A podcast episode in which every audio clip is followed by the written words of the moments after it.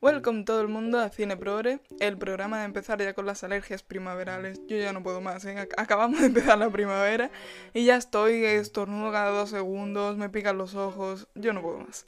De hecho, ni siquiera sé a qué tengo alergia, simplemente las primaveras me empieza a morir. me empiezo a morir, eh, mi nariz está en rompanfilas y en fin, da igual. Hoy por fin viene el podcast perdido. El, el, ¿Cómo se llamaba? Es el hijo pródigo, pues el podcast pródigo. Voy a volver, voy a, bueno, volver para vosotros por primera vez, para mí voy a volver a hablar de la película Juno, de, que está en Disney Plus, la han puesto ahora con Star, que al final no he visto más. Me emocionó un montón cuando salió lo de Star, porque dije, anda, se han puesto muchas series chulas y no sé qué, y no he visto absolutamente nada, solo vi esta película y se acabó. Digo, igual no me ha importado tanto. Pero bueno, quería hablar de ella porque esta cuando la vi, digo, esto me suena un montón. Y cuando, conforme iba pasando, digo, esto la he visto porque me suenan como escenas concretas, que saliera los, esos actores, la ropa, ¿no? Tal. Como me, me sonaba un montón, pero digo, no tengo ni idea de cuándo la he visto, ni me acordaba de lo que pasaba, solo tenía flashazos.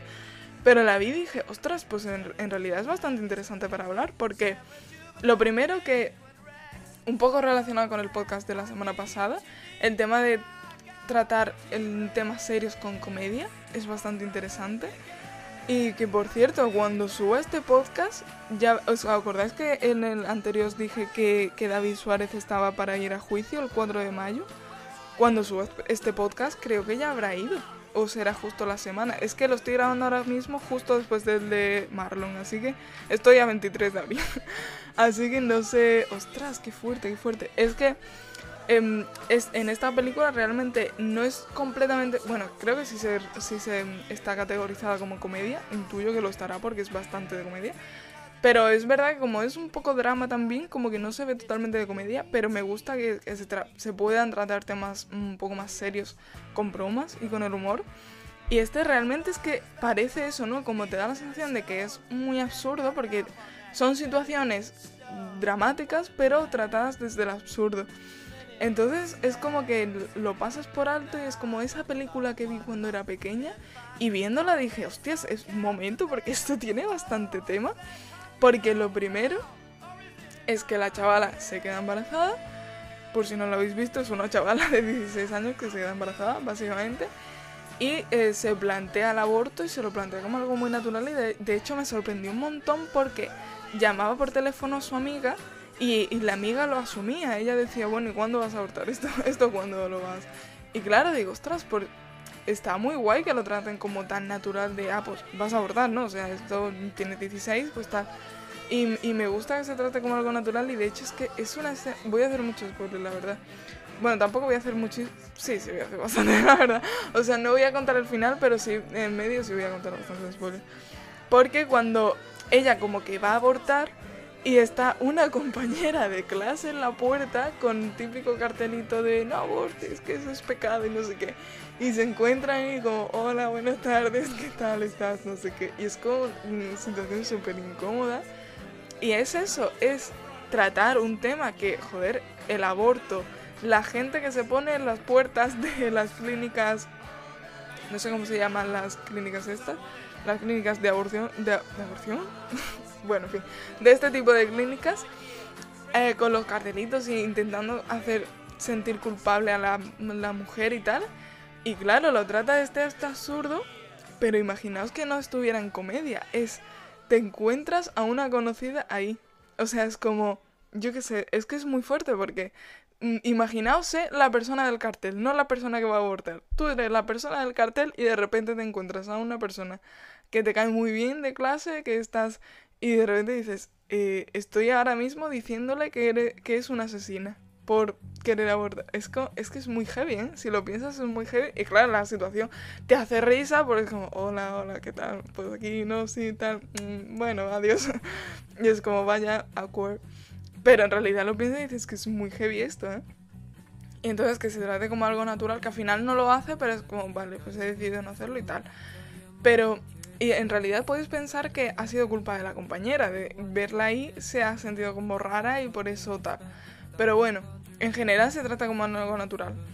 Otra cosa que me gusta mucho, que eso sí lo he dicho más de una vez, que me da mucha rabia, Que esto, a ver, en parte puedo entender de dónde viene ese pensamiento y puedo medio respetarlo, pero me, me enfada un poco la gente que dice, es que si no tiene tu ADN, no es tu hijo. Entonces, claro, entiendo que hay gente que directamente dice eso, digo, te doy la cara. Pero hay gente que dice, bueno, si la gente adopta, estupendo su hijo, pero yo quiero uno biológico. A mí eso me... Mm, es que no quiero enfadarme porque es eso, cada uno pues hace lo que quiere y tiene derecho a, querer eso. Pero es, esa asunción me parece que está muy mal y creo que en parte pues eso, ¿no? Que no se ve mucho, que eh, se ve, la verdad es que se ve, pero es verdad que siempre antes de adoptar se piensa en la fecundación in vitro y la fecundación, ¿cómo se llama la otra? no me acuerdo. Pero hay como otra, hay dos. Y claro, es como, tío, ¿por qué no, no os planteáis adoptar? Que hay muchos chiquillos en los orfanatos muy mal, porque la mayoría de orfanatos están que vaya. Y es que me da rabia, me da rabia simplemente, me, estoy indignando. Porque es como, pudiendo ayudar, te gastas un montón de dinero, que es verdad que, eh, claro, una cosa que me parece muy mal en tema de adopción es lo difícil que es, porque te ponen un montón de trabas y yo entiendo que no vayas y sea como una perrera que te dan al, que tú quieras. Entiendo que haya un trámite y que tenga que comprobar que eres una persona decente, que tienes y que tienes una cierta renta y, en fin, para poder mantener al chiquillo. Pero yo qué sé, es como hay tantas trabas y tanto... Eh, es muy largo el proceso el rango de edad para adoptar, si no me equivoco, era como de 25 a 45, o sea, 20 años, que teniendo en cuenta que tienes que estar en lista de espera mm, probablemente dos o tres años por lo menos, es como es que al final, yo qué sé, es como... Me parece que está muy complicado y lo que me parece horrible es que haya que pagar. Porque si se están mirando la renta para ver si puedes mantenerlo, que eso sí me parece bien, para ver si eres si tienes una estabilidad económica, ¿para qué pagas? ¿Es que le estás comprando al niño? Es que, uff, me parece horrible. Entonces, claro, que este lo trate como algo natural, de ella lo va a dar en adopción y la gente y los que lo van a adoptar dicen, pues estupendo, tal. Me parece siempre bien que se muestren adopciones como esto es algo posible, que no pasa nada porque el niño no tenga tu ADN, no por eso mm, va a ser menos hijo tuyo. Eso siempre me parece muy bien. Y otra cosa que me parece interesante, que claro, en esta, en esta película es verdad que no se ve como tal, porque claro, eh, la chica se, se, queja de que no le, no le validen sus opiniones y sus decisiones por ser joven. Que eso siempre vemos que hay, mm, bueno, ahora con, con están los boomers, con, es que la generación de cristal. Ahora no va el follón que hay con eso, con el estigma que se tiene a los jóvenes, como es que como no habéis vivido 37 años, eh, bueno, 37 años, como no habéis vivido en esta tierra durante 70 años, pues no podéis saber nada.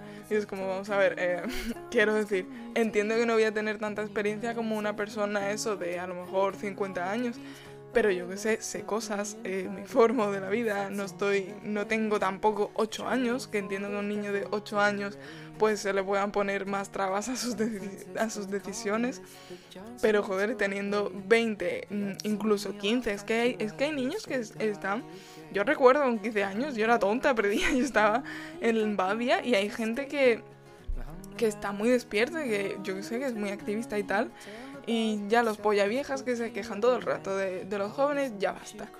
Entonces, claro, es verdad que aquí eh, se hace una queja ella misma diciendo, es que no me, no me dan validez por mi edad y mi edad no tiene nada que ver con mi madurez. Y en un, en un cierto punto eso tiene mucha fuerza, eso que, que reclama, pero claro, está haciendo a lo largo de la película que ya es un desastre y que no saben nada y que el chico que la ha dejado embarazada también mm, está fatal, la amiga también. Entonces, claro, esta, esta película al estar desde el humor y tratando este asunto desde un poco el absurdo y de, pues es verdad que quedar un poco raro porque es como la crítica que estás haciendo para que, como reclamando que a los jóvenes se nos haga caso y tal, muy bien, guay, pero realmente lo estás haciendo de una posición que no procede porque estamos claramente viendo que es que a ti no hay que validarte tampoco demasiado. Pero es verdad que incluso desde, desde, desde, este punto de vista en el que ella ves que está un poco perdida la vida, si está bien que digas, pues igualmente puede decidir sobre su cuerpo. Y esto otra vez un poco relacionado con el aborto, con eh, precisamente el dar en adopción, en, en claro que como que se asume que no sabes lo que está haciendo, es que estás quedado embarazada porque no sabes lo que haces, no puedes ni tener relaciones, no sé qué, porque eres una cría.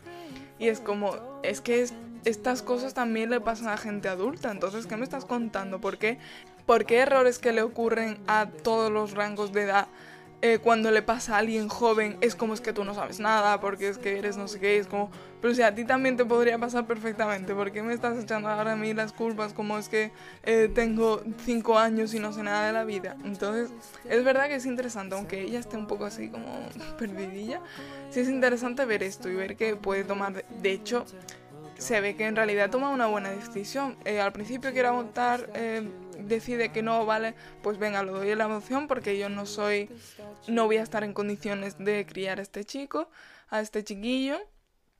Lo doy en adopción, se lo doy a esta madre, que esta familia, que está muy bien que no sé qué. No sé, como que como que al final, aunque se vea desde el absurdo y que al principio parece que esté un poco fuera de lugar por la personalidad de ella, al final dices, pues sí, la verdad es que ha, tomado una buena decisión y en realidad, ¿para qué? O sea, ¿por qué vamos a denegarle que pueda tomar decisiones y por qué vamos a asumir que porque tiene... Porque claro, vale, me estoy acordando ahora que claro, la cosa es que desde el primer momento, porque tú como espectador sí más o menos la has conocido y has visto que en algunos casos es un poco, está un poco perdida y tal, que tampoco es como una persona súper que esté desconectada de la realidad ni nada, pero bueno, que es verdad que, le falta un, par de primaveras para estar completamente despierta, ¿no? Em, y espabilada. Pero sí es verdad que cuando va a adoptar, eh, o sea, cuando va a conocer a la familia a la que le va a dar en adopción al bebé, como que ya desde el primer momento ven que es joven y ya la están tratando como, como eso, ¿no? Como si tuviera cinco años. Y ella, claro, se queda así un momento porque dice, es que no me has conocido. Si me conoces y, descubres que es que no estoy muy espabilada, vale, pero igualmente, insisto, puedo tener 40 años y no estar espabilada. Eso es así. Entonces, claro, nada nada más conocerme, con ver que soy joven, ya me estás estigmatizando, ya me estás poniendo... Eh, ya estás teniendo prejuicios hacia mi persona solo por la edad que tengo. Entonces, no sé, me parece guay que se vea esto de... Porque es verdad que no se trata un montón, porque es como la, las series que hay gente joven, la ve gente joven, y las series que hay gente adulta, si sale una, si os dais cuenta, la mayoría de series que sale, que es gente adulta, si sale una persona muy joven, de eso no, adolescente estoy hablando, como que ya se, se, trata así como de lado, como no, esta persona no sabe, y se ve poco en realidad porque es eso, en las series que son jóvenes, que son todos los protagonistas jóvenes, y que a priori está dirigido a un público también joven de esa misma edad, como que claro, la gente adulta no la ve, con lo cual por mucha por mucha crítica que se, haya, que se haga y por mucho activismo que digan, pues mira, mm, somos personas responsables y adultas dentro de ser jóvenes que podemos tomar decisiones y no sé qué, eso lo estoy viendo yo como persona joven, me acabo de llamar adolescente y tengo 20 años, bueno, eso lo estoy viendo yo como persona joven. Pero mm, mi madre no lo va a ver porque es una serie que está pensada para un público de 16, 17 años con lo cual, lo más probable es que mi madre no lo vea. Que mi madre ha visto, ojo, Scam de España. Y estamos viendo ahora Merlisa Periaudio. Lo que pasa es que esos no son tan jóvenes, pero ojo que mi madre ha visto Scam. Pero bueno, que en principio la gente adulta no lo va a ver. Entonces, mm, esa crítica siempre va para gente. De hecho, esta película un poco también está para gente joven. Es un poco de todo, pero en realidad quien la ve sobre todo es gente joven. Pero bueno, es como que está medio a mitad mitad. Porque hay una película, os voy a recomendar también, parece que ya la he recomendado, ¿eh? La de The Art of Getting By. Creo que ya la he recomendado en algún momento, pero como muy por encima, así que lo recomiendo otra vez. Que se trata también este tema de los jóvenes con sus problemas, como eso, ¿no? Es que cuando salen jóvenes con problemas y gente adulta, esa gente adulta es como la salvadora de esta, de esta gente y no sé qué. Y es como, tío, como si no tuviéramos nosotros capacidad de reflexión y de... no sé, en fin, me estoy aliando. que eso, que, que, esta película es interesante, mm, no lo parece, parece que es eso, ¿no? Esta película que veía yo de pequeña, pero es bastante interesante, así que os la recomiendo, Juno, Juno se escribe, está en Disney Plus. La de The Art of Getting By, lo voy a intentar pronunciar bien, no sé dónde está, la verdad, yo la vi piratillo, pero eh, bueno, os la recomiendo por si está en algún sitio, pues también la veis. Y nos vemos en el centro podcast. Uh.